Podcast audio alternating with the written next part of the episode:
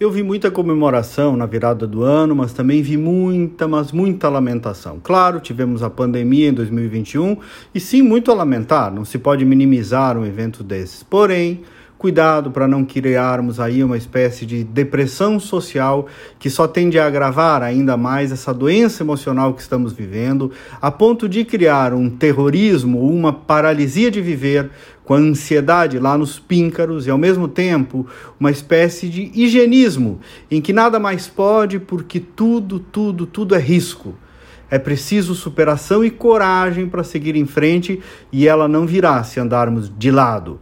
Isso não tem nada a ver com negacionismo ou disputa política, tem a ver com a postura de cada um e da sociedade como um todo perante a vida. É uma decisão anímica que precisamos tomar para continuar vivendo com o um mínimo de equilíbrio socioemocional.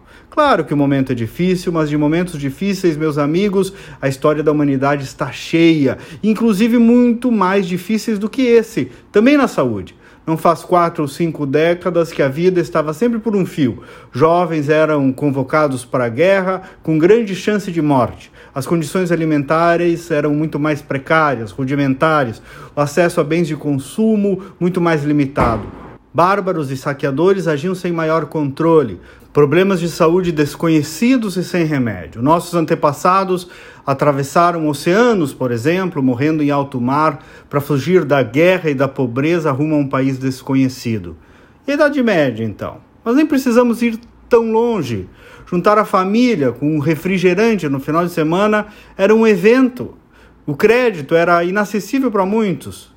Hoje, enfim, a vida é sem dúvida mais fácil do que era, ao menos do ponto de vista estrutural.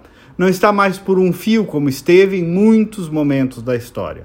Tem problemas? Obviamente que tem.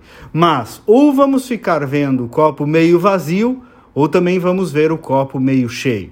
Porque é a atitude que salva a alma ou frustra os potenciais dela quando tudo vira lamento, culpa alheia e choro, chororô. E essa postura de lamento, cuidado, cuidado, muitas vezes vem envolta numa suposta empatia que parece generosa, mas só expande fraqueza e egocentrismo.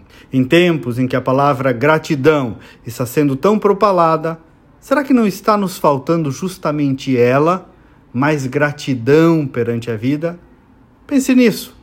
Vamos agradecer um pouco mais, em vez de só reclamar, porque tem muita gente reclamando de barriga cheia.